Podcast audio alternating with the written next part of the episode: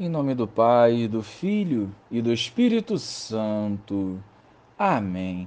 Bom dia, Jesus. Não permitais que desviemos do caminho para agradar a própria carne. Santifica-nos pela ação do Santo Espírito, para que, vivendo a palavra, sejamos no mundo instrumentos da salvação. Amém.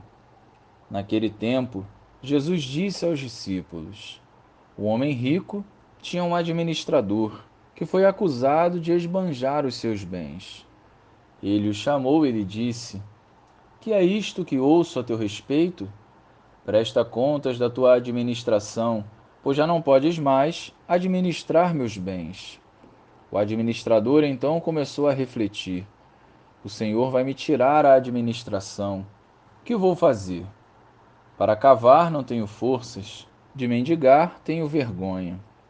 Já sei o que fazer, para que alguém me receba em sua casa quando eu for afastado da administração. Então ele chamou cada um dos que estavam devendo ao seu patrão e perguntou ao primeiro: Quanto deves ao meu patrão? Ele respondeu: Cem barris de óleo.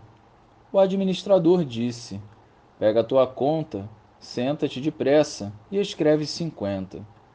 Depois ele perguntou a outro: E tu, quanto deves? Ele respondeu: Cem medidas de trigo. O administrador disse: Pega a tua conta e escreve oitenta. E o Senhor elogiou o administrador desonesto, porque ele agiu com esperteza. Com efeito, os filhos deste mundo são mais espertos em seus negócios do que os filhos da luz. Louvado seja o nosso Senhor Jesus Cristo, para sempre seja louvado.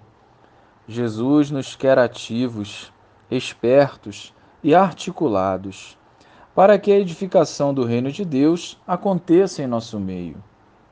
Ele não quer que sejamos desonestos ou corruptos, mas deseja que construamos relações pautadas na prática do bem. Nós temos uma missão a cumprir e não será no nosso conforto carnal que a realizaremos.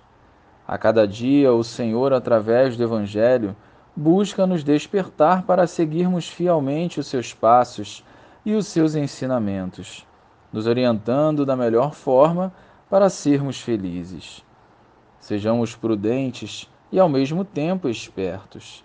Jesus conta conosco para que triunfe a graça do Pai sobre toda obra do mal por isso, nos incentiva a sermos inteligentes e a termos ações propositivas que atraiam os corações para Ele.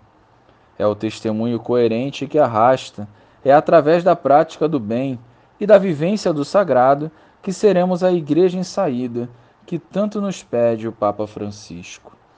Glória ao Pai, ao Filho e ao Espírito Santo, como era no princípio, agora e sempre. Amém.